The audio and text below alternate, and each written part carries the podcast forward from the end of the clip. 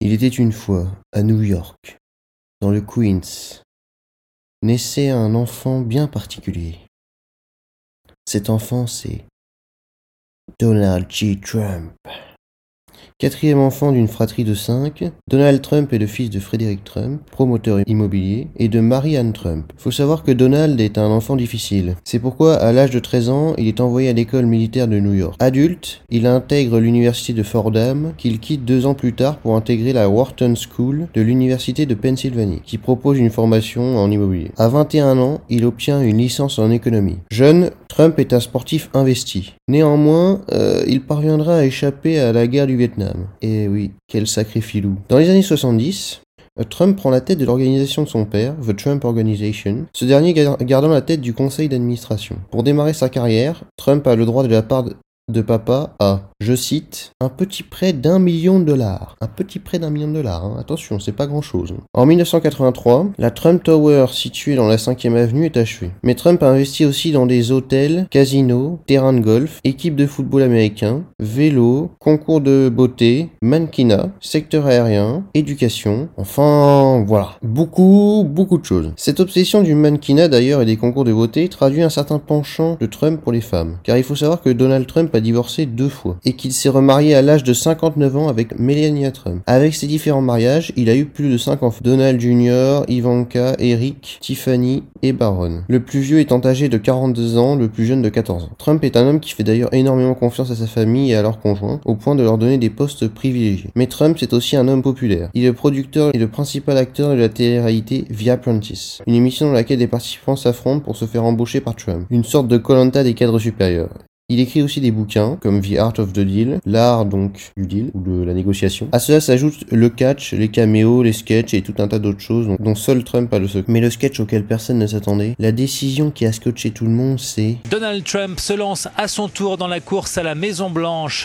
Ah, je me souviens quand j'étais aux États-Unis en 2016. T-shirt, goodies, perruque, Trump était une attraction. Et franchement, on croyait pas vraiment en sa victoire. Il était présenté comme un clown, et pourtant. Alors, la première réaction du français à la lumière des résultats, c'est que les Américains sont vraiment très cons. Et c'est vraiment une réaction condescendante que j'exècre. Même si bon, malheureusement, il est possible que certains d'entre vous aient cette réaction par la suite, et je vous pardonne. Enfin, de toute façon, si le sujet vous intéresse, certains ont fait des vidéos, comme celle d'Horizon Ghoul qui s'intitule Pourquoi les Américains nous parlent? Reste-t-il idiot En tout cas, oui, euh, Trump semble être une énorme blague, un véritable comique. Et puis, il est un petit peu cette surprise qu'on n'attend pas. Ça fait des années qu'on nous sort des sondages qui prévoient à peu de choses près le résultat de chaque vote. Et là arrive le Brexit qui nous donne une petite leçon. Mais comme avec le PSG, euh, une fois ne nous a pas servi de leçon. Alors il a fallu que l'un des personnages les plus inattendus déjoue tous les pronostics pour arriver à la tête de la première puissance occidentale. Alors certains le haïssent, considèrent qu'il est débile, d'autres l'adorent, tel le dieu suprême, et c'est difficile d'avoir un avis définitif sur lui. Tant à un moment il peut nous laisser penser qu'il n'est pas arrivé là par hasard, et le moment d'après nous abasourdir par ses propos dignes des plus gros débiles.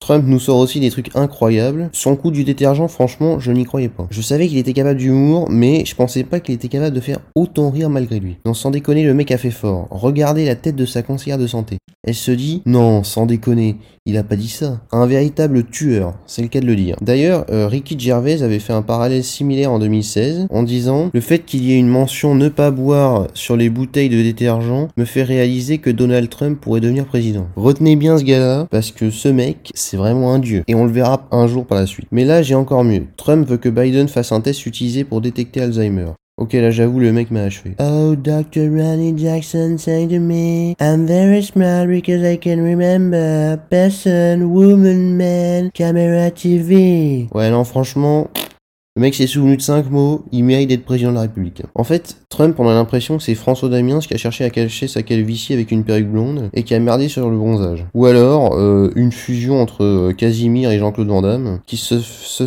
fait des implants blond patine. Ok, bonjour, au revoir. Faut être réveillé pour voir les Mexicains. You need to be aware to see Mexicano everywhere, ok? Bon, Trump a aussi des tonnes de parodies qui lui sont consacrées. En fait, ce gars-là, c'est un générateur à mèmes. Un membre du forum 4chan dira même « Nous avons réussi à faire élire un mème comme président ». Et je crois que c'est une bonne façon de résumer l'ensemble. En toute sincérité, je pense que Trump mérite un prix de l'humour, je déconne pas. Mais par moment, il devrait faire un peu attention, parce qu'il ne fait pas forcément rire tout le monde. Non mec, non, t'es en campagne, euh, tu dois convaincre les Américains de te donner les clés du pays, donc évite de dire que ce sera pour faire des séances de torture et enlever des enfants. Même si dans ta tête tu penses que c'est une bonne idée, c'est un peu comme si lors du premier rendez-vous, tu proposais un plan SM. À mon avis, rares sont les chances que tu réussisses à conclure. Mais au moins, t'auras eu l'honnêteté de le dire.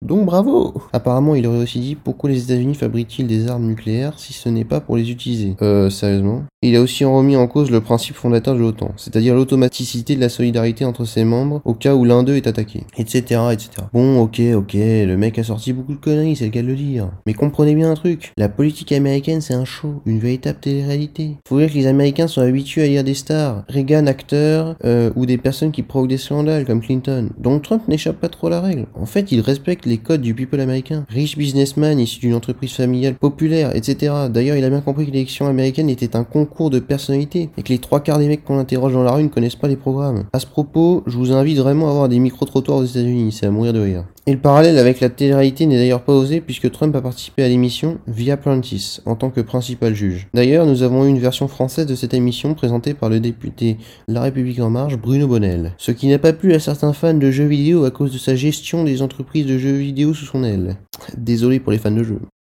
Alors, malgré son côté comique, euh, Trump est investi depuis longtemps dans la politique. On pourrait même dire que c'est une girouette dans le milieu. Il a d'abord été affilié au Parti démocrate, puis s'est mobilisé pour Reagan. En 1987, il est affilié au Parti républicain, qu'il quitte en 1999. En 2001, il est de nouveau affilié à un parti politique, les démocrates. Puis il bascule républicain en 2009. Le quitte deux ans plus tard pour revenir l'année de la réélection d'Obama. Bon, enfin, vous avez compris, euh, il a changé beaucoup de fois. Bon, alors, c'est quoi l'affiliation? En gros, pour voter aux primaires des partis dans certains États, vous êtes obligé d'être enregistré en tant que républicain, démocrate ou indépendant. Comme ça, chaque électeur ne participe qu'à la primaire de son parti, les indépendants pouvant parfois choisir dans quelle primaire ils vont voter. Par exemple, Trump était indépendant entre 1999 et 2001. Mais qu'a-t-il fait durant ce laps de temps? Eh bien, il a rejoint le parti de la réforme de Ross Perot. Mais c'est qui Ross Perot? Eh bien, euh, c'est l'un des troisièmes choix les plus populaires de l'histoire des États-Unis, puisqu'il est parvenu en 1992 à avoir suffisamment de popularité dans les sondages pour participer au débat des candidats et obtenu presque un cinquième du vote populaire. Malheureusement, il n'obtint aucun, aucun grand électeur et fut accusé d'avoir fait perdre Bush père au profit Clinton. Mais le plus incroyable dans l'histoire est qu'il était crédité en juin de 39% dans les sondages contre 31% pour Bush et 25% pour Clinton. Perot se représentera par la suite 4 ans plus tard, mobilisant moins de 10% des voix cette fois. Un échec pour la toute jeune structure euh, que Perot a créée un an avant la présidentielle, le Parti de la Réforme, que Trump rejoindra donc par la suite. Alors faut savoir que le parti a un positionnement ambigu, euh, Perot était de droite, euh, mais Ralph Nader, écologiste, représentera le parti en faisant campagne sur les minorités les plus démunies. Donc le parti vise avant tout à créer une alternative au système classique, ce qui ne plaît pas forcément aux partis traditionnels comme les démocrates qui ont fait pression auprès de la commission électorale fédérale pour empêcher la candidature de Nader, qui n'a pas eu son bulletin présent dans tous les États. Car ce sont les États qui organisent les élections et choisissent le mode de désignation des électeurs et les critères à valider pour se présenter. Donc il n'est pas rare qu'il ne soit pas possible de voter pour certains partis dans certains États, mais de pouvoir le faire dans d'autres. Notre cher Trump a aussi aimé essayer différents partis et tenter des candidatures au présidentielles.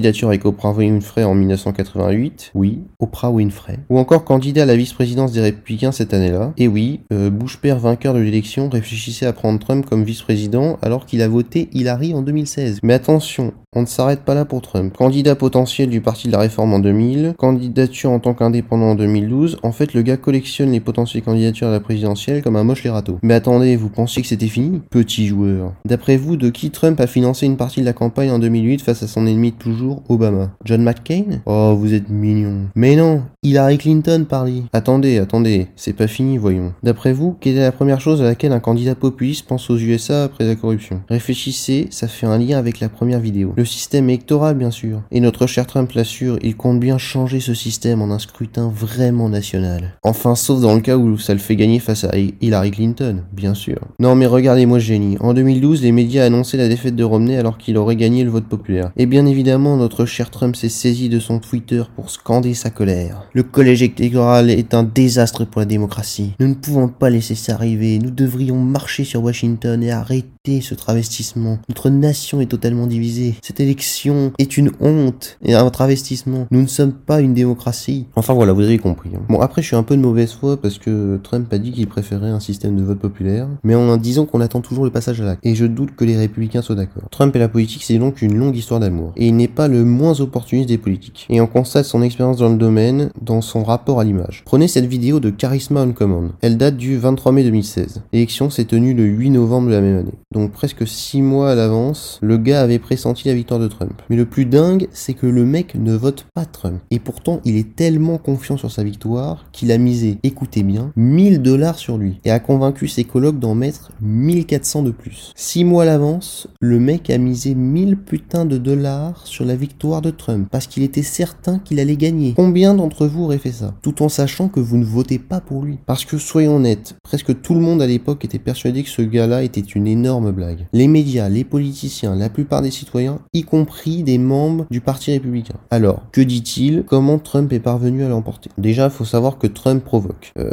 il commence par se faire connaître avec des propositions osées ou des attaques du style Bill Clinton a profité de femmes qu'Hillary n'a pas défendues, Hillary a représenté un homme accusé de viol sur une femme, elle devrait être en prison, ou encore la fameuse affaire des mails, etc. Le tout pour générer de l'attention. Parce que les médias cherchent du sensationnalisme, au point même de retirer tout contexte et d'isoler une phrase dont le sens peut devenir totalement différent sans le contexte. Il faut générer de la colère, du ressentiment, du scoop. Il faut saisir notre émotion au détriment de notre raison. Les médias veulent de la nouveauté, de la simplicité, et ça, ce n'est pas vraiment la faute des médias. C'est la faute du citoyen lambda qui aime ça. Clique et encourage donc les médias à continuer de générer ce genre de contenu. Si le citoyen se désintéressait de ce genre de contenu et cherchait de la qualité, force est de constater que les médias feraient un effort pour le séduire et lui proposer ce qu'il veut. Et donc cette stratégie d'attention, ça lui permet d'avoir une couverture médiatique gigantesque pour un budget assez risible. Bah oui, Trump n'a pas besoin d'avoir sa campagne financée. Les médias la lui financent tout seul. Le gars a dépensé littéralement peanuts en médias. Clinton en a dépensé le double. Mais regardez Jeb Bush, le gars a dépensé 8 fois plus que Trump et il a obtenu un score tellement proche de zéro qu'il faut faire un développement limité pour avoir une estimation de son score. Mais surtout, regardez-moi ce score en médias gratuits de Trump. Le mec a presque 2 milliards de dollars de couverture médiatique gratuite. C'est bien plus que n'importe quel candidat. Et attendez, ce n'est même pas le nombre final. Il est parvenu à atteindre 5 milliards de dollars. Trump, en fait, c'est le gagne-pain des médias, leur centre de gravité. Sans lui, impossible de générer le même contenu, le même chiffre d'affaires et de continuer à faire ce qu'ils font. Et ça, c'est un des autres avantages de Trump, c'est que les médias se moquent de Trump. Trump, c'est le gars qui aurait dû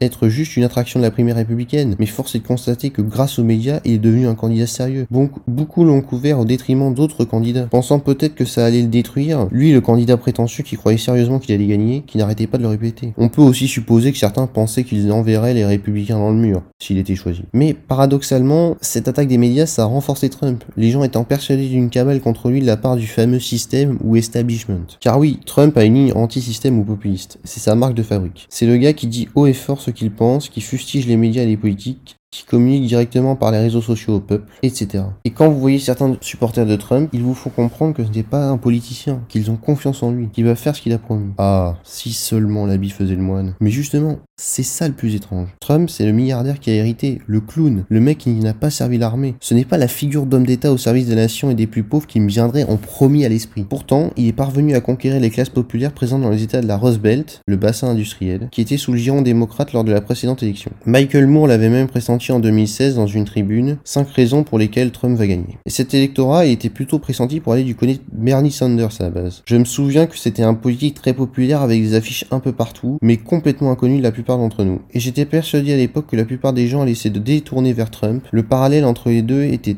étant assez facile à voir de par le caractère populiste de leur campagne. Trump, c'est un politicien unique dans le spectre politique. Il a beau se foutre sur la gueule avec tout le monde, il reprend souvent l'idée d'une doctrine alternative à la guerre, d'une culture de la négociation. Oui, oui. En fait, il veut gérer les États-Unis comme un business. Alors d'ailleurs, je fais une petite parenthèse. Je ne sais pas quel est le gars qui a réussi à faire rentrer dans l'imaginaire collectif qu'il est un fou furieux prêt à bombarder n'importe quel pays, mais franchement, le type est fort. Ok, c'est vrai qu'il y a ça, mais est-ce qu'il est nécessaire de rappeler que Trump est nommé au prix Nobel de la paix? Enfin, je dis ça, je dis rien. Bon, fin de la parenthèse. La ligne de Trump est totalement originale. Anti-élite dans un système composé de deux partis, anti-émigration dans un pays qui en accueille beaucoup, protectionniste dans un pays très libéral dont le parti républicain prône le libre-échange, etc. Mais en plus d'avoir ce caractère original et populiste, il est bien évident évidemment celui qui défend la nation. Donald, c'est aussi le gars qui a de la poigne. C'est un homme, un vrai comme diraient certains. Il est sûr de lui et promet la victoire, la victoire et encore la victoire. Il promet la grandeur, une force telle qu'aucun ennemi ne pourra lui résister, ne pourra résister à l'Amérique. Un homme avec des convictions qui n'hésitera pas à s'imposer. Son champ lexical est presque entièrement composé de tough win. Et il veut rendre sa grandeur à l'Amérique. Il faut savoir que certains préfèrent un gars fort qui ne se laisse pas faire, qui dit ce qu'il pense, qui n'a pas peur de froisser. Ça les rassure, parce qu'ils ne peuvent pas dire tout bas ce que lui dit tout haut. Il est extrême, il est radical. Et alors Les gens pensent que c'est le trait de caractère des vainqueurs, de ceux qui ne se laissent pas faire. Et un gars de long qui cherchera toujours la lumière d'un mec comme ça. Ceux qui sont déjà dans la lumière n'ayant pas vraiment besoin de lui. Quoique, bon, après il y en a qui aiment les figures d'autorité, bien sûr. Mais ce qu'il faut voir, c'est que Trump n'a pas peur. Il a pas peur du politiquement correct et il a pas peur de se moquer de ses adversaires. Chacun ayant le droit à son petit surnom. Jeb Bush, Ted Cruz, Hillary Clinton, ils y ont tous droit. En fait, le mec, c'est un véritable générateur à punchline. Oui, il a de la répartie, le Trump. C'est un peu le Rambo de la présidentielle, en fait. Tout le monde lui tire dessus, le blesse, mais lui, il leur envoie le double en grenade et enchaîne avec des tirs de mitrailleuse. En tout cas, face à ça, la pauvre Hillary, fragile, trop tempérée et membre du système, n'a paradoxalement pas l'envergure pour incarner la fonction, pour bousculer les choses. Car oui, l'autre problème de la campagne, c'est Hillary Clinton. Ben Shapiro, par exemple, est convaincu que Trump a gagné parce que les gens détestaient Hillary. Hillary, dont la communication se résume presque uniquement à une opposition à Trump. Difficile de mobiliser avec cette mentalité. Même si certains diront qu'on a un peu le même truc en France qui consiste à considérer le second tour comme un vote d'opposition, pas d'adhésion. Love Trump's hate le fameux slogan un peu bien pensant. Et avec ce type de truc, bah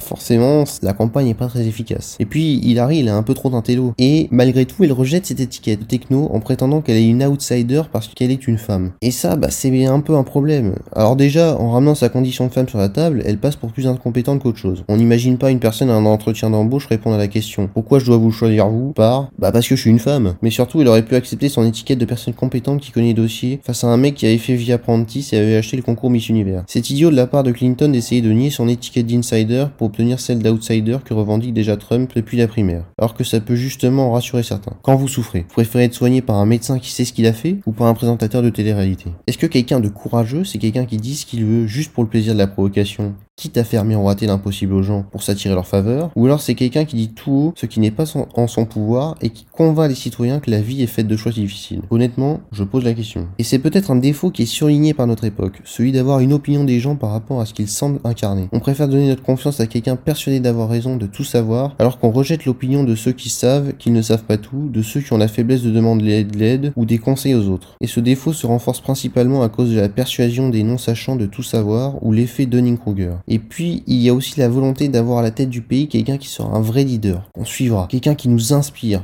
et sur qui on pourra porter toute la responsabilité en cas d'échec. S'il réussit, tant mieux, on avait raison de le choisir. Ah, tu vois, je t'avais toujours dit qu'il allait faire ça, ça et ça. Et s'il échoue, eh bien c'est qu'il avait tort et c'est entièrement de sa faute. Les lecteurs ayant été dupés par ces belles paroles. Ah, machin m'avait promis ça, je pensais pas que c'était impossible, je l'ai cru aveuglément. Attention, ce n'est pas un argument pour dire bouh, Trump il est nul. Mais ça aurait, ça aurait pu être une manière de présenter les choses.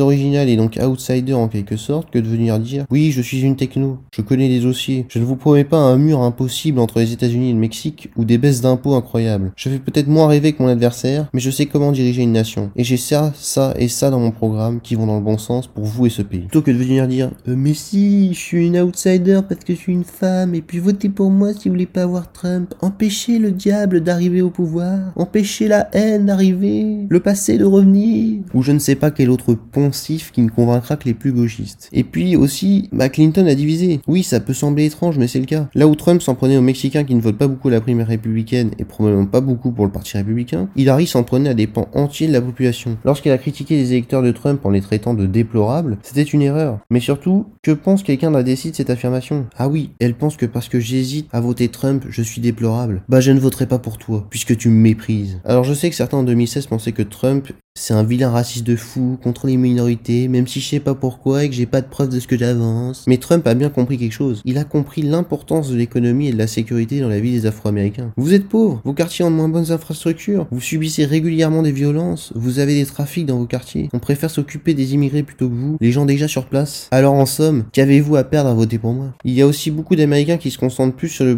politicien et l'image qu'il renvoie que ses politiques. Alors, ce n'est clairement pas représentatif, mais c'est toujours drôle quand on voit certaines personnes se faire piéger dans la rue. Tu aimes Clinton? Oui. Que penses-tu de ses propositions de faire ça, ça et ça? J'adore. Tu savais que c'était des propositions de Trump? Quoi? Et l'inverse fonctionne très bien. Certains arrivent bien sûr à changer leur point de vue, d'autres ne peuvent pas ou ne veulent pas. Trump, c'est aussi un showman, une marque qui surplombe certains des plus grands bâtiments. Il ne pouvait pas perdre face à Techno Hillary. Surtout dans le pays nostalgique de Reagan, l'acteur de western devenu président de la République. Mais parfois, on s'interroge sur sa capacité à défendre certaines énormités. On est presque impressionné tant qu'il ne lâche pas l'affaire. C'est bizarre comme Trump s'en fout des chiffres, mais comme beaucoup d'électeurs d'ailleurs. Et il s'est spécialisé dans l'anecdote. Il préfère jouer sur les sentiments des gens plutôt que de faire appel à leur rationalité. Et c'est pourtant un point qu'on reprend généralement à la Quand vous interrogez certains conservateurs américains, ils vous disent que la gauche devrait tenir plus compte des faits que des sentiments. Alors que la gauche reproche parfois à la droite d'être trop froide, trop comptable, trop inhumaine. Et c'est là où on peut s'interroger. Trump est-il vraiment de droite? Ça peut vous sembler ridicule comme interrogation. Beaucoup d'entre vous rigolent peut-être déjà derrière leur écran, et franchement, si c'est le cas, alors restez scotché. Il faut savoir que durant la campagne, Trump est perçu comme un candidat modéré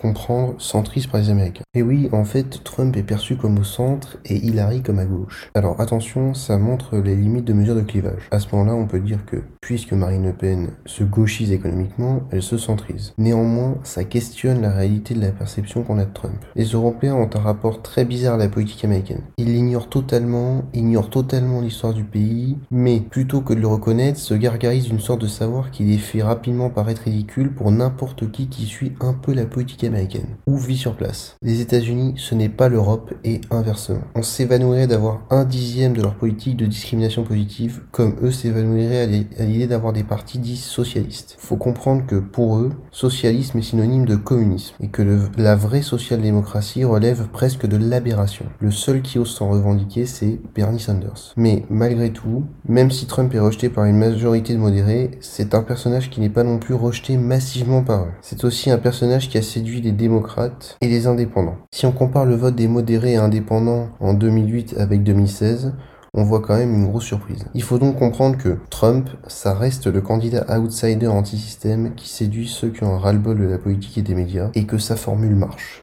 Trump, il a tiré le tiercé gagnant, détesté par le milieu culturel et les stars, pris pour cible par les médias et aussi détesté par certains politiques. Il est fantasmé comme l'ennemi public numéro un, le surhomme qui s'attaque à tout le monde, y compris ses alliés républicains lors de la primaire de 2016. Alors, on va commencer par les médias. Je suis sûr que vous l'avez tous entendu, ce journaliste ou cette personne lambda qui vient dire oui, make America great again, rendre sa grandeur à l'Amérique, ça fait un peu réactionnaire quand même. Alors que c'est un slogan de Reagan réutilisé plus tard par Bill Clinton, je le rappelle, est un démocrate. Et oui, alors, il est réactionnaire le Bill? Mais le truc qui était le plus génial avec les médias, c'était bien évidemment l'affaire du Russia Gate. Oh oui, vous vous souvenez de ces médias qui accusaient Trump de collusion avec la Russie pour remporter l'élection? Alors, je vais être honnête avec vous, j'en avais rien à faire de ce truc-là. Sauf un jour où je suis tombé sur la fin du reportage à ce sujet qui était diffusé à la télé. D'ailleurs, si quelqu'un peut me retrouver le nom, je suis preneur. Et, je l'avoue, ce reportage me faisait un peu peur. Mais en même temps, je n'ai pas pu m'empêcher d'y voir des soucis. Alors qu'il était tard et que je n'en ai vu qu'une partie. On avait un peu le sentiment que Clinton cherchait une excuse à sa campagne foireuse. Bon, alors je vais être honnête, l'inquiétude principale qui ressort du film, c'est le fait que Trump puisse avoir des liens plus que particuliers et privilégiés avec une puissance étrangère contestable et qu'il ait pu s'en servir pour gagner l'élection. Ou même qu'il serve Poutine ou d'autres. Surtout quand on sait que Trump se dit nationaliste. Mais rien ne vient prouver que Trump est corrompu. Et puis même s'il l'était, qu'est-ce qui me garantit que ce n'est pas la même chose dans le camp d'en face? Alors attention, ça n'excuse rien. Surtout que je constate exactement les mêmes problèmes chez les militants républicains. Ils sont tellement obsédés par les médias et le fameux complot médiatique qu'ils en oublient que la plupart des gens ne les regardent même pas, qu'ils n'en ont rien à faire des avis des journalistes, et que ce n'est pas parce que vous découvrez ou pensez découvrir que les médias racontent une bêtise que d'un coup il faut se dire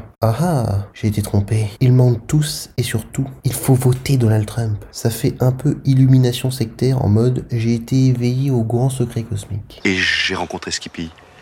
Et depuis, j'ai découvert une totale liberté, de pensée cosmique vers un nouvel âge réminiscent. D'ailleurs, les médias sont un sujet obsessionnel aux États-Unis. Certains disent oui, les médias nous manipulent, cette vidéo m'a ouvert les yeux, médias are fake news. D'autres disent non, les médias ne mentent jamais, Trump is fake news. Alors, avant de poursuivre sur le Russiagate, je tiens à préciser que bon, Trump n'est pas exempt de reproches dans l'affaire, puisqu'il sera accusé de collusion avec la justice et qu'il a quand même limogé le directeur du FBI de l'époque. Donc c'est pas un saint dans l'histoire. Malgré Malgré tout, je me souviens du traitement médiatique du rapport Muller qui m'avait aussi fait un peu rire. En fait, lors de l'audition de Robert Muller, celui chargé de l'enquête, il était bien dit qu'aucune preuve n'incriminait le président. Mais on a quand même eu le droit à certains titres en mode Trump dans le pétrin. Et certains médias se sont enfoncés dans leurs fantasmes au point de limite passer pour de gros conspirationnistes. Il suffit de lire la page Wikipédia à ce sujet. Des fantasmes sur Trump, des exagérations, des débilités de la part des médias, ce n'est pas ce qui manque sur la toile, je vous assure.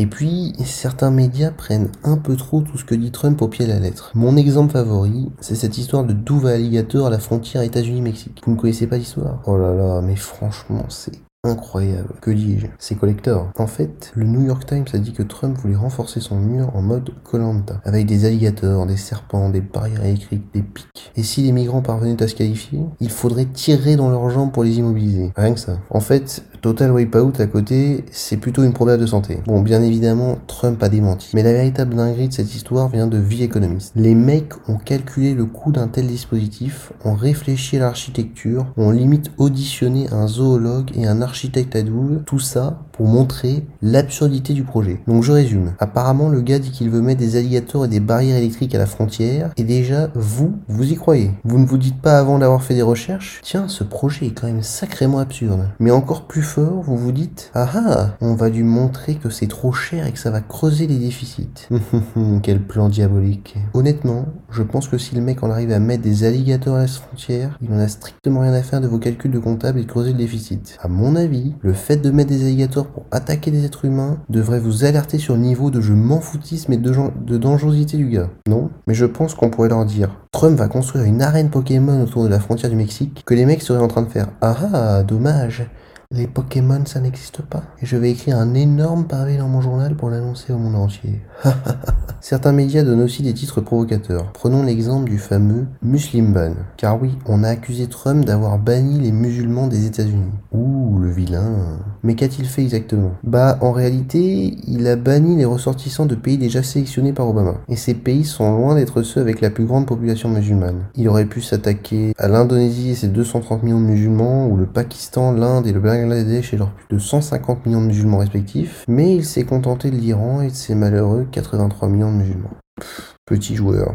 En plus, si on fait la somme des musulmans de ces pays, on obtient un nombre quasi équivalent au nombre de musulmans en Indonésie elle-même. Il aurait donc suffi à Trump de bannir la seule Indonésie pour empêcher un nombre équivalent de musulmans de rentrer sur le territoire. Alors bien évidemment, on pourrait me rétorquer que ces pays ont une large partie de leur population qui est musulmane. Oui, mais à ce moment-là, pourquoi ne pas avoir pris tous les pays avec plus de 95% de population musulmane? Ou 90% Pourquoi ne pas avoir banni les Maldives dont l'intégralité de la population est musulmane? Pourquoi s'être arrêté en si bon chemin? Pourquoi ces choix arbitraires? En fait, tout ça ne tient pas debout. À moins que Trump ait bien évidemment développé un algorithme spécial pour faire ses choix. Et franchement, c'est détracteur. Vous le croyez suffisamment brillant pour ne serait-ce que savoir ce qu'est un algorithme? D'ailleurs, si Obama avait choisi ces pays, c'est bien qu'il y avait une autre raison que la xénophobie ou la haine des musulmans. Parce que bon, on sait tous, Obama, il est grave cool et gentil. Il faut aussi savoir que Trump a régularisé 1,8 million d'immigrants illégaux. Et rappelons qu'en 2019, il a envoyé toujours moins qu'Obama. Trump en fait, c'est le sarco-américain. Alors certes, il a régularisé les migrants en échange de contrepartie, mais je ne sais pas si c'était pertinent pour les démocrates de taxer Trump de xénophobe ou de dire qu'il utilise les migrants comme monnaie d'échange. Franchement, à un moment, ils seront tellement à court d'insultes qu'ils seront obligés de le traiter de progressiste. Après, faut comprendre que c'est le jeu politique. On accuse son adversaire de tous les maux et on se gargarise de penser bien, de vouloir sauver le monde de la terrible menace en face. Ah oui, et ceci n'est pas exclusif à la gauche. Autre exemple, après l'élection, Trump a reconnu accepter le mariage pour tous. Alors même qu'Obama était opposé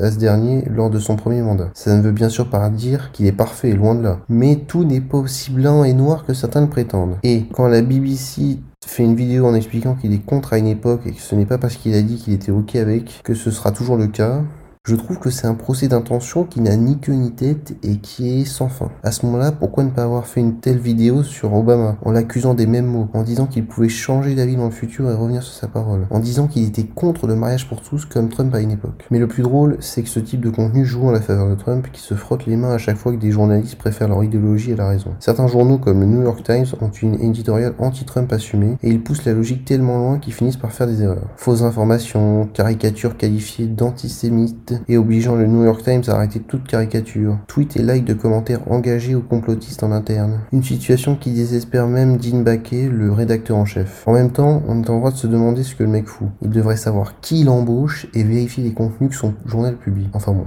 Je dis ça, je dis rien. Bref, Trump est la cible de beaucoup de médias, à juste titre ou non. Mais en tout cas, ça légitime son étiquette de populiste anti-système. Attention, je ne défends pas Trump. J'explique pourquoi il profite des bêtises de certains médias dans une Amérique qui utilise de plus en plus les réseaux sociaux pour s'informer, se méfie des médias traditionnels et est sujette au complotisme. D'ailleurs, je précise bien certains médias. Il y a énormément de médias différents aux États-Unis, dont certains favorables à Trump. Mais si vous voulez une analyse plus large du sujet, je recommande sérieusement de lire cet article, même si un peu partisan pour un site public. Et justement, le point intéressant de cet article, les républicains se méfient aussi beaucoup des réseaux sociaux probablement parce qu'ils sont convaincus qu'ils sont aux mains des progressistes. D'ailleurs, il faudra aussi qu'on parle du cas Twitter un peu plus tard, parce que je vois beaucoup de drôles à ce sujet sur Internet. Certains accusant une cabale contre Trump. Oh, le pauvre Bouchou. Heureusement, Trump est là pour nous libérer de la censure twittérienne. Franchement, qui pense qu'il a attaqué Twitter pour préserver la liberté d'expression? Le mec défend juste sa personne et par extension son camp. Le reste, il s'en fiche. D'ailleurs, est-ce qu'un président n'a pas d'autres moyens d'expression que Twitter? Après, je comprends l'argument de certains disant qu'aucun média ne censure les interviews de quelqu'un, en particulier le président. La question c'est, est-ce que Twitter est un média classique? Et ça, bah, on en reparlera plus tard. Bon, en dehors des médias, Trump a aussi ses détracteurs. Et franchement, on les adore parce qu'ils nous font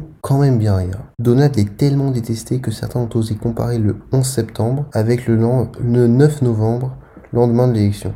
Franchement, les gars, faut le faire. Comparer une des pires tragédies du XXIe siècle avec une putain d'élection présidentielle. On peut aussi citer Hollywood et les stars en général, qui n'aiment généralement pas ce cher Donald. On peut par exemple citer l'incroyable humoriste Cathy Griffin, qui, on peut le dire, est une femme extrêmement drôle. Plus étonnant, Trump a aussi le droit à des blagues de mauvais goût de niveau maternel venant de la communauté scientifique. Trump, c'est le fameux rempart au terrorisme intellectuel de gauche qui aurait infiltré l'ensemble des sphères de la société et censure au nom de la bien-pensance, cancel, vire des gens et empêche certains de travailler avec d'autres. En fait, c'est la montée de la cancel culture et de l'extrême gauche qui renforce Trump. Trump a beau être caricaturé comme autoritaire, il est paradoxalement perçu par certains comme le rempart face à l'autoritarisme rouge liberticide et à l'anarchie. Mais Trump, c'est aussi le représentant du peuple face à ces médias, ces intellectuels, ces stars et ces entreprises qui veulent imposer leur diktat. Le fameux système dira de Trump qu'il est un imbécile, et ses supporters diront que de toute façon Trump pourrait marcher sur l'eau, que ses détracteurs diront que c'est parce qu'il ne sait pas nager. Alors, je n'ai pas le temps de faire toute la présidence de Trump. Franchement, ça me nécessiterait un boulot implatant. Donc on va faire un petit résumé de la présidence avec au passage quelques moments croustillants parce qu'il faut quand même bien qu'on rigole. Avant tout, qui est le candidat Trump? Qu'est-ce qu'il propose? Donc, on va d'abord parler des affaires étrangères. Il faut savoir que c'est un sujet majeur aux États-Unis. Les gendarmes du monde considèrent que c'est une problématique essentielle au point que le Secretary of State, secrétaire d'État, qui est l'équivalent de notre ministre des Affaires étrangères, est le numéro 2 du gouvernement. Hillary Clinton était d'ailleurs la Secretary of State d'Obama. Alors que proposait Trump sur cette question? Eh bien, il était plutôt sur la ligne antérieure du Parti républicain, c'est-à-dire non interventionniste, par opposition à Bush et aux néoconservateurs. Il faut savoir que Trump c'est un fervent opposant à Bush et à l'intervention en Irak. Il a même voulu sa destitution pour ce fait, même si, par le passé, il aurait apparemment proposé d'y aller. Ce cher Donald milite aussi pour le retrait des troupes américaines de l'Afghanistan et fait, disons-le clairement, une certaine obsession du pétrole au Moyen-Orient. En fait, Trump, c'est le partisan de l'Amérique d'abord, y compris dans les négociations internationales qu'il souhaite aborder comme des négociations commerciales. Ah, il n'est pas l'auteur de The Art of the Deal pour rien. D'ailleurs, les gars, faites attention. On ne devrait pas dire America First. L'Amérique, c'est pas assez inclusif. Bah oui, voyons. L'Amérique, c'est un continent où il y a d'autres pays. Franchement, vous êtes une bande d'égocentriques. Le deuxième thème, c'est la sécurité. Bon là, on va simplifier. Trump, il veut de la sécurité chez lui, et ce même si c'est au détriment des libertés. Il est donc naturellement assez critique de Snowden, qu'il accuse de trahison, et veut donc le condamner à mort. Ça rigole pas avec Trump. Il propose aussi de monter les effectifs de l'armée à 540 000 personnes, c'est-à-dire plus de 1% de la population, tout en diminuant l'aide à l'OTAN. La santé. Alors, sur le sujet de la santé, Trump est bien entendu connu pour vouloir abroger le fameux Obamacare, même si en réalité il veut plutôt le réformer ou le remplacer par quelque chose de mieux. Bon, vous en conviendrez, euh, c'est un peu ambigu. Après, on s'en prend régulièrement à Trump pour vouloir se débarrasser de l'Obamacare, mais il faut savoir que l'Obamacare ce n'est pas une assurance santé universelle. Donc la remplacer par quelque chose de mieux ne me semble pas être quelque chose de déconnant. À moins que vous fassiez partie bien évidemment de cette catégorie de personnes qui considèrent que les riches doivent payer leurs accidents de la vie bien entendu. En mode, bah, tu souffres d'un cancer, mais bon, t'es riche, euh, paye ton cancer. Enfin.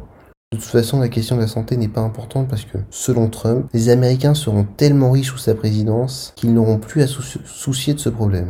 Oh, mais c'est fabuleux. L'Amérique de Trump a l'air tellement géniale. C'est tellement dommage qu'il ne soit pas président. Ah bah si, merde, en fait, il l'est. Bah comment ça se fait que les Américains soient pas tous si riches? Ah, Il y a eu un petit problème dans le processus Trumpy. Bon, les sujets de société. Alors là, on démarre fort, l'avortement. Donc faut savoir que c'est un sujet qui clive énormément les Américains. Sur cette question s'affrontent les pro-choice, pro-choix, qui sont à gauche, et les pro-life, pro-vie, qui sont à droite. Actuellement, il faut savoir qu'aux États-Unis, on peut avorter jusqu'à 6 mois, sachant que c'est 3 maximum en France. Mais que cette disposition n'est pas valable dans tous les États. Alors, Apparemment, 6 mois, ça correspondrait au stade de viabilité du fœtus, pas de l'embryon France Info. Alors, personnellement, lors de mes recherches, j'ai trouvé que ce stade se situait plutôt autour de 5 mois. Mais bon, on n'est pas à un mois près, hein.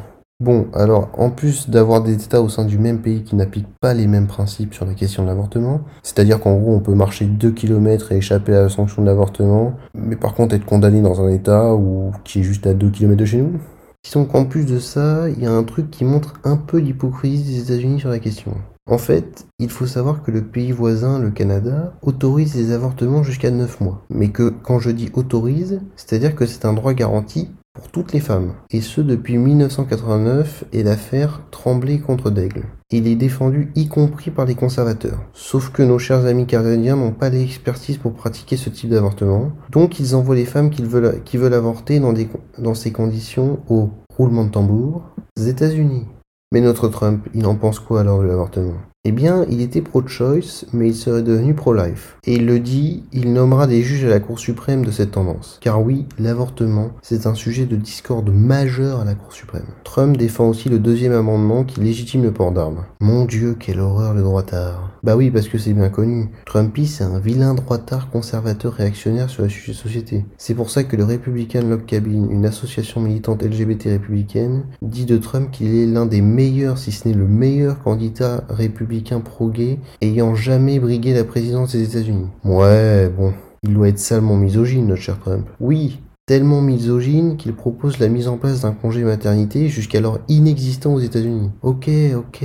Mais il doit avoir de sérieux clichés sur les jeunes. Genre c'est des glandeurs qui fument des pets. Je suis sûr qu'il déteste le cannabis. Alors que Benoît Hamon, lui, c'est un vrai. Il défend mon droit de m'exploser la gueule et après de venir me plaindre du capital parce que je n'étais pas assez lucide pour aligner quatre mots corrects sur ma copie de français au lycée. Eh bien, il est vrai que ce n'est pas Benoît Hamon. Mais il défend tout de même l'usage médicinal des drogues et laisse les États décider du reste. Alors, quid de bah, on va être très clair, l'écologie, Trump, il s'en balèque. C'est clairement pas le plus écolo de la planète, le Trumpy. En témoigne sa sortie de l'accord de Paris, par exemple. L'économie. Alors, quelle est la position économique de Trump? Eh bien, on peut dire qu'elle est un peu ambiguë. D'un côté, il s'inscrit dans une filiation libérale, défense du secteur privé, méfiance vis-à-vis de l'État hégémonique, baisse d'impôts surtout pour les sociétés, allègement de la réglementation. Voilà autant de propositions qui le caractérisent. Mais son originalité par rapport au reste de son parti surtout, c'est le protectionnisme. Taxe sur le rapatriement des bénéfices à l'étranger, taxe sur les importations, opposition aux accords de libre-échange ou méfiance vis-à-vis d'eux, etc.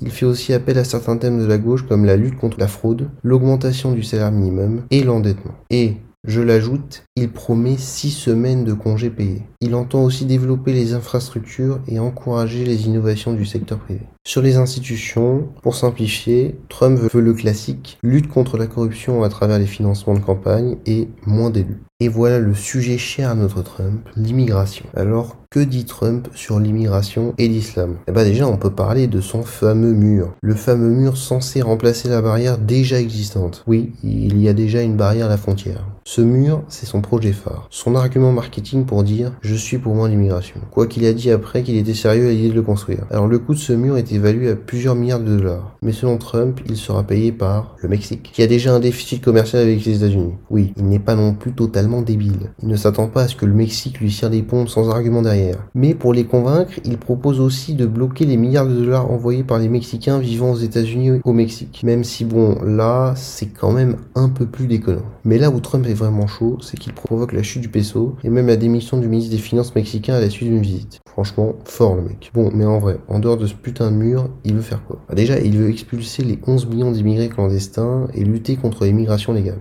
Euh, enfin, clandestine. Euh, non, en fait, il veut lutter contre les méchants. Ouh, luttons tous contre les méchants. Il propose aussi de réformer le droit du sol, d'encourager l'entrée de gens pouvant subvenir à leurs besoins, de rehausser les standards d'admission des réfugiés car le programme est trop coûteux, et d'inciter à recruter en priorité dans les entreprises des Américains avec la création de la préférence nationale qui est, malheureusement pour lui, anticonstitutionnelle. Trump a aussi un souci avec les musulmans. Déjà, il veut les empêcher de l'entrée sur le territoire, même si je doute que ce soit vraiment légal ce type de pratique et même faisable. Parce que comment savoir quelle est la religion de quelqu'un?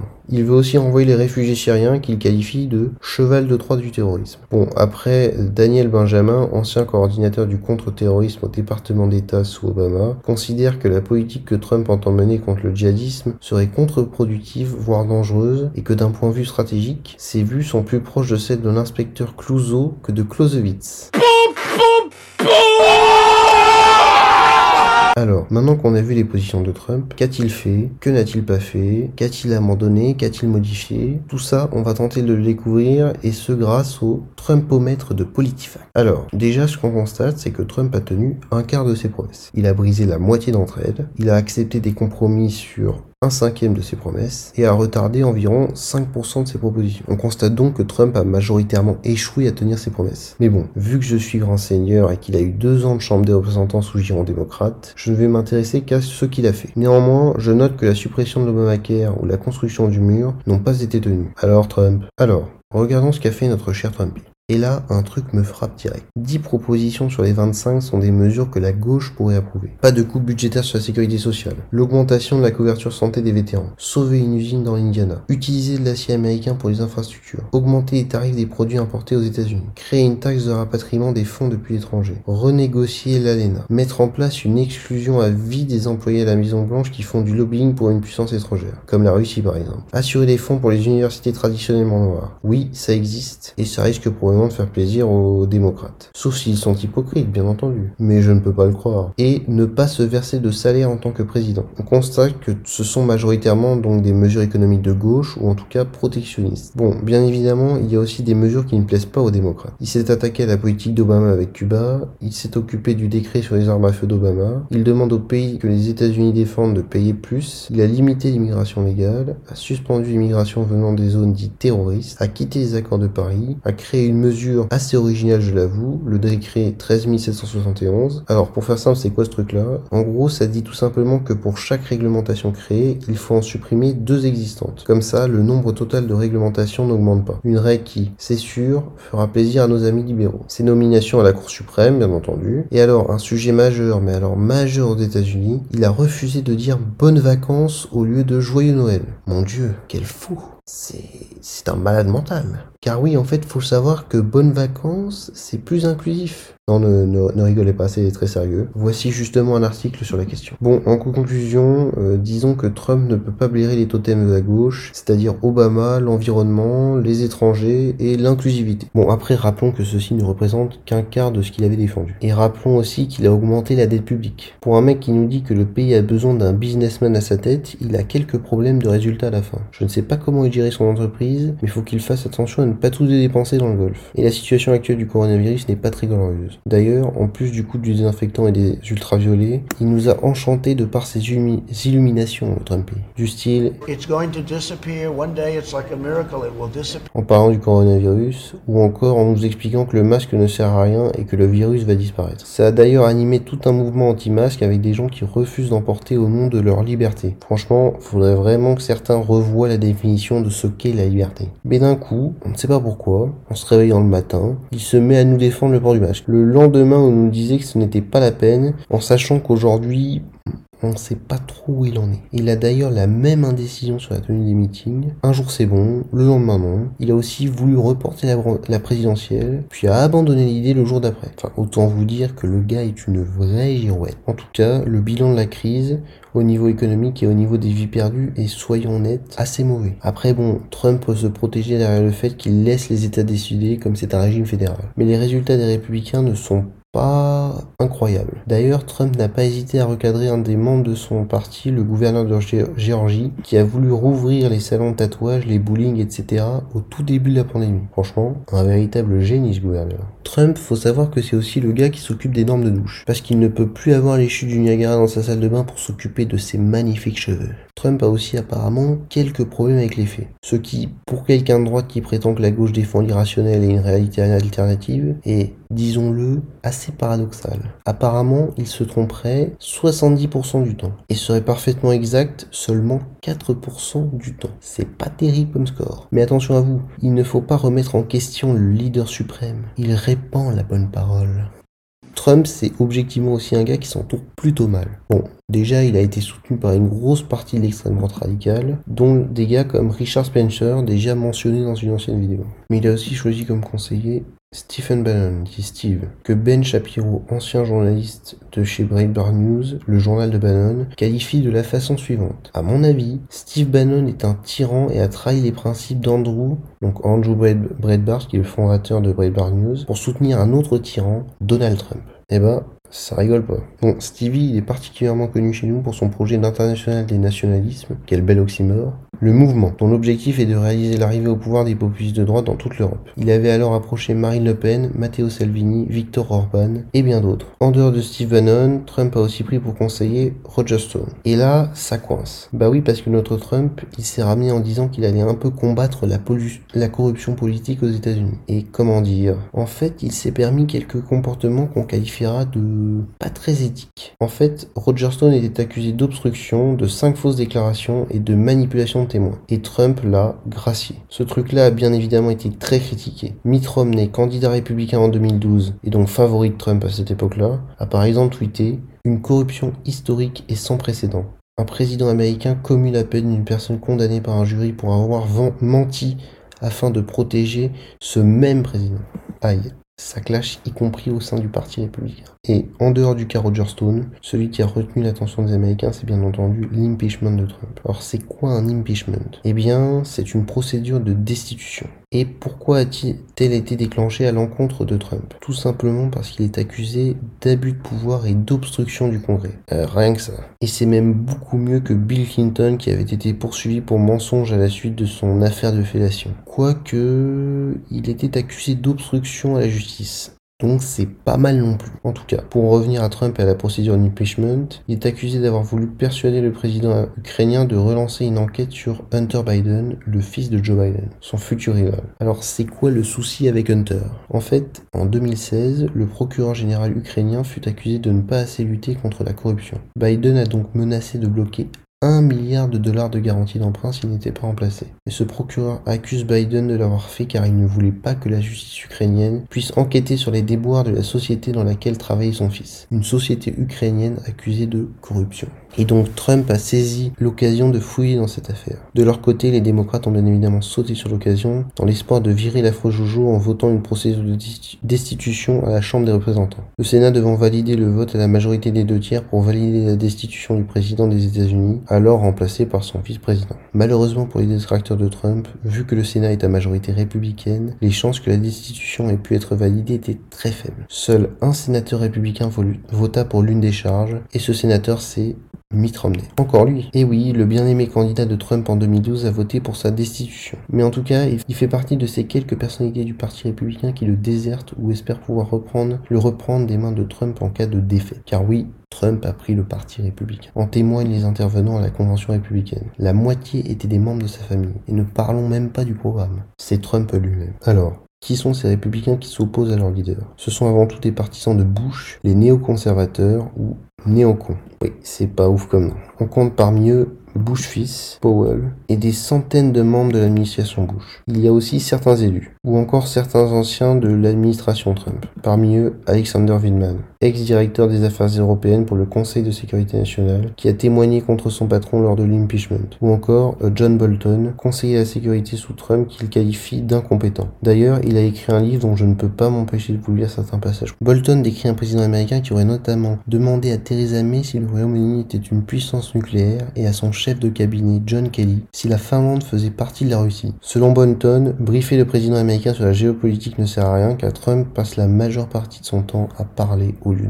Ses conseillers se moquent de lui derrière son dos. Dans un mot glissé à John Bolton lors du sommet historique entre Trump et Kim Jong-un, le secrétaire d'État Mike Pompeo aurait ainsi écrit Il ne raconte que des conneries. Pompeo aurait par la suite indiqué que les négociations de Trump avec Kim Jong-un n'avaient aucune chance d'aboutir. Le président américain aurait ensuite demandé à son secrétaire d'État d'offrir en cadeau à Kim Jong-un un CD de Rocketman, en référence au surnom que Trump avait donné au leader nord-coréen. Mais Kim Jong avait snobé Pompeo. Selon Bolton, donner ce CD à Kim est resté une priorité de Trump pendant plusieurs mois. Trump aurait donné sa bénédiction au camp de concentration en Chine, Trump aurait accordé des faveurs à des autocrates, Trump aurait demandé de l'aide au président chinois pour sa réélection, et j'en passe. Certains vont voter Biden, d'autres vont s'abstenir comme Bolton, qui comprend que certains votent Trump par peur de la gauche. Mais du coup, Bolton pose indirectement la question suivante. Trump est-il toujours un vote d'adhésion ou un vote de rejet de la gauche? Peut-être l'a-t-il toujours été d'ailleurs. En opposant à Trump au sein du Parti républicain, on a aussi le Lincoln Project, les, les Republican Voters Against Trump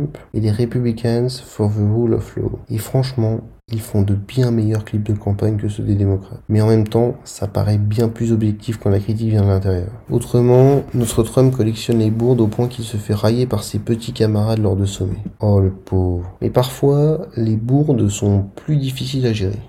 Trump a aussi des fans un peu particuliers sur internet, les QAnon, qui aiment arborer le fameux Q, euh, non pas celui-ci, l'autre Q. Pour faire simple, euh, les Anon sont les disciples du grand Donald Trump dont l'apôtre Q vient répandre la bonne parole sur le forum 8chan. Leur objectif Détruire les pédosatanistes et autres membres de l'establishment gauchiste mondialiste que leur héros combat tous les jours dans son costume de super-héros 2.0, équipé de cheveux bioniques et d'une teinte de peau qui émet des rayons laser. Entre deux pauses, notre héros national aurait même l'occasion de poster des messages sous le pseudonyme de Q+. Si c'est pas mignon tout ça. N'importe quoi N'importe quoi, ça c'est les Américains, c'est n'importe quoi les Américains. Franchement, hein, vous aimez bien les Américains, mais vous racontez de la merde. Franchement, euh, c'est n'importe quoi.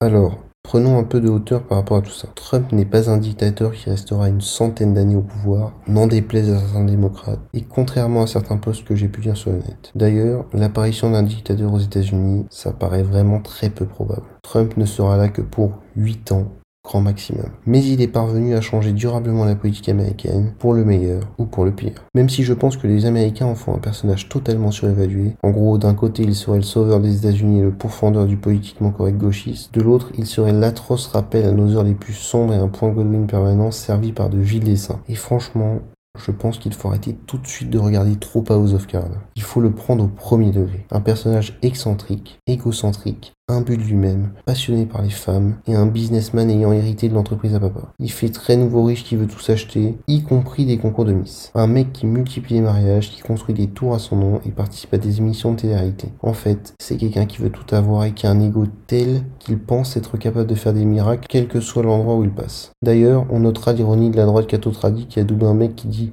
je cite, Quand vous êtes une star, vous pouvez les attraper par la chatte. Franchement, on les sent bien les valeurs de la droite conservatrice dans cette phrase. Bon, Trump incarne aussi une réaction. Certains n'hésitent pas à lui rappeler son champ lexical pour l'identifier comme réactionnaire, mot qui est généralement utilisé à tort et à travers par tout le monde. Personnellement, je pense sérieusement qu'il n'en a rien à foutre du mariage homosexuel ou de l'avortement, des évangélistes ou des suprémacistes. Je pense qu'il est juste là parce qu'il est persuadé de pouvoir mieux faire que les autres, qu'il peut gérer les States comme il gérait sa compagnie et dire ce qu'il pense sans tabou, de façon excentrique au point que ça en devient presque comique. Il joue sur le show, sur l'image de marque et tout le monde marche dedans. Combien était en train d'analyser le coup d'un mur avec le Mexique ou je ne sais quoi? Qui pensait que le Mexique allait sérieusement construire ce foutu mur Et franchement, c'est incroyable comment certains sont capables de le considérer comme stupide et en même temps de passer des heures à réfléchir sur ses propositions les plus cons. Et je pense que Fortune a raison. Un mème a été élu. Il est l'équivalent d'un Pépé the Frog récupéré malgré lui par tous. Adulé, haï, il est le nouveau symbole de l'Amérique. Lui, le gars qu'on aurait dû tous oublier dans quelques années. Trump flatte aussi l'ego de certains qui se persuadent de ne pas être les moutons du système. Il prend la posture de celui qui fustige les élites, alors qu'il en est une, des démocrates, alors qu'il en fut un. Mais il a compris la nouvelle donne politique. Il faut séduire. Et quoi de mieux que l'arme la plus puissante en séduction? L'humour. Pourquoi la droite cartonne aujourd'hui sur internet? Parce qu'elle est drôle, manie les codes du même, se moque du politiquement correct et apparaît comme subversive. Du coup, les ados troquent en masse la révolution pour la réaction. Être d'extrême droite, c'est ne pas être le fameux mouton du système. C'est être au-dessus du game, ne pas être un naïf et surtout ne pas être une tiédasse. De l'autre côté, la gauche fait plutôt pleurer ou rire malgré elle. Combinez à ça un combo pensée et bisounours et vous êtes sûr des plans Mais en même temps, tout ceci donne l'illusion de l'action, donne l'illusion de la réussite, même si rien ne change vraiment. La politique n'est plus l'espace où on traite des affaires de, la cité, mais l'espace où on en rit, où on analyse les décisions et les critiques avec le prisme de la subjectivité et de l'attachement à un candidat. Les gens votent pour des candidats dits proches de leur idéologie sans vraiment de garantie de résultat. Et le pouvoir qui devait être redonné au peuple, bah en fait il l'a toujours. D'ailleurs, je suis fasciné par tous ces Européens qui se disent nationalistes ou souverainistes et qui défendent Trump, alors qu'ils taxent nos vins et donnent l'impression de ne pas vouloir dialoguer avec nous. Dans l'intérêt de la France, je préfère quelqu'un qui laisse nos produits rentrer sans taxe et qui veut dialoguer avec nous. Je suis aussi fasciné par ceux qui fustigent le capitalisme tout en admirant un milliardaire qui ne paye pas ses impôts et qui est né avec une petite cuillère en argent à la bouche, puisqu'il doit sa fortune avant tout à son père. Mais bon, apparemment, il serait le pourfendeur du bourgeois. Franchement, allez comprendre. Alors bien sûr, le vote Trump peut se justifier par un soutien au Parti républicain, un désamour envers les démocrates ou des mesures particulières. Mais qu'a-t-il fait de si incroyable en 4 ans avec 2 ans de Chambre des représentants sous giron démocrate? Ou même, que propose-t-il de si disruptif dans son programme à part une opposition à la bien-pensance? Sans vouloir être offensant, taper sur la gauche, le libre-échange, l'immigration, les élites politiques et économiques, dites mondialisées, ce n'est malheureusement plus si disruptif que ça. Et il faut être capable de joindre la parole aux actes. Alors attention, Trump a de l'humour. Il dit ce qu'il pense. Il mérite probablement son succès dans les affaires ou à la présidentielle, malgré quelques coups de pouce. Mais il ne donne pas l'impression d'être véritablement un leader à qui on conférait son pays. Mais ce qui me surprend, c'est le soutien sans faille de sa base qui n'hésite pas à épingler les autres politiciens pour leurs mots de travers et, dans le même temps, pardonne tout, mais alors tout à Trump. Bon enfin, peu importe. L'élection de 2020 arrive et il est temps d'en parler. Et alors on doit commencer par quelque chose. Trump est en mauvaise posture. Et pour ceux qui veulent me rétorquer qu'on disait déjà ça en 2016, qu'il n'avait aucune chance à ce moment-là, oui, c'est vrai. Mais on ne le prenait pas vraiment au sérieux. Trump, en fait, en 2016, il a créé la surprise. Et désormais, bah, plus personne ne peut être surpris par une victoire de Trump. Il n'est plus une blague, ou en tout cas il n'est plus considéré comme tel. D'ailleurs, certains sondages évoquent même Biden vainqueur du Texas. Alors bien évidemment, certains sondages donnent Trump vainqueur, mais la tendance reste quand même une victoire de Biden qui creuse de plus en plus l'écart dans les sondages. Alors attention, les sondages ne sont pas à suivre au pied de la lettre. Le scrutin reste complexe et tout peut évoluer, voire changer dans les urnes. Néanmoins, cela permet de mesurer une dynamique et de se faire une idée sur l'opinion publique américaine. Et dans ce cas-là, Qu'est-ce qui permettrait à Trump de l'emporter? Eh bien, le youtubeur canadien JJ McCullough voit trois possibilités. La première, c'est que l'opinion, les médias, les gens en général finissent par se concentrer sur le personnage de Biden et sa supposée démence, ou alors prennent au sérieux les accusations qui disent qu'il fait le jeu de l'extrême gauche. La deuxième, c'est que l'épidémie de coronavirus s'arrête ou que son impact soit minimisé, parce que la catastrophe est telle qu'une des revues scientifiques les plus anciennes a pris position pour la première fois et a choisi Biden, Trump méprisant selon eux en quelque sorte la science. Mais la catastrophe ne se mesure pas qu'en termes de vie humaine, mais aussi économiquement. Oui, Trump, le génie de l'économie, celui qui avait des résultats fabuleux avant le coronavirus, voit son économie en train de s'effondrer. Bon alors après, les États-Unis remontent bien la pente, mais le choc a été violent, très violent.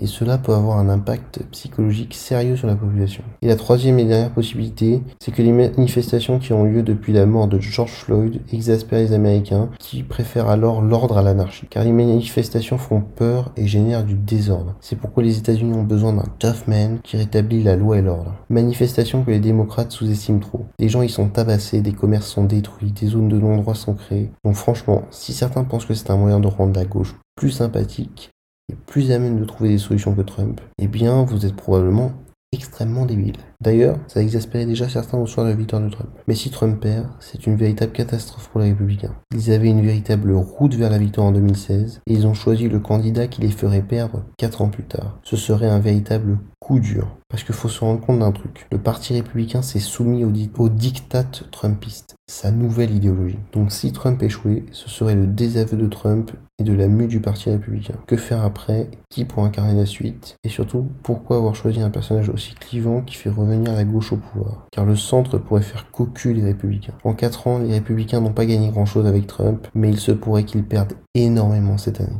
D'ailleurs, si Trump perd, quelle serait la réaction de ses soutiens Imaginez le dieu populiste de droite dégagé au bout de 4 ans, alors que les Trumpistes n'arrêtaient pas de dire qu'on les empêchait d'atteindre le pouvoir et que, s'ils y parvenaient un jour, le peuple serait enfin libéré. Le peuple serait-il mouton au point de vouloir voter pour sa soumission Le peuple à qui on a donné le pouvoir utiliserait donc ce pouvoir pour dégager son sauveur? À l'arrivée, ce serait terrible et cela aboutirait probablement à une négation des résultats plutôt qu'à une véritable remise en question de la part de ces personnes. Mais encore une fois, cela ne constitue que l'analyse du scénario de défaite de Trump. Il l'a emporté en 2016 et je ne vois aucune raison qu'il ne soit pas capable d'aller au bout encore une fois. Et puis bon, si Trump perd, ce ne sera pas forcément bon pour les démocrates. C'est un risque de perdre leur emploi, voire de tomber en dépression, parce qu'ils n'auront plus personne à critiquer, plus personne dont ils pourront se moquer. Pauvres petits. Car oui, les opposants à Trump vivent Trump comme un de ses supporters. Et puis, que fera Trump de sa vie? Lui l'ignore aussi. Ce sur quoi Joe Biden n'hésite pas à ironiser. Ah, quel troll ce Biden. Et certains soulignent cet aspect qui est véritablement devenu essentiel à toute campagne présidentielle. Grâce au génie du troll, le seul et l'unique. Bon, après, vous devez avoir conscience que ce n'est pas toujours la joie non plus en face. Malgré tous ses défauts, Trump a en face de lui des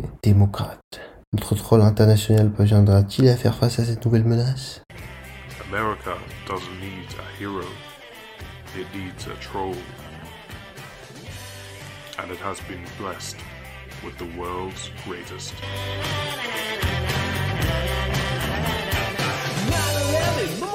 service. She needs a stretcher, maybe a hearse. Someone call Obama Land. There's McNabb on call this here AM. Don't call her sick, you inbred hicks. You Nazi Trump terrorist. You Bobby Drudger, you're so sick. Press F to pay respects. The desperation piles up. The best right-wing conspiracy. Oh no, looks like grandma's dying. Please don't draft that face Joe Biden. My Hillary has lost control. A basket of deplorable.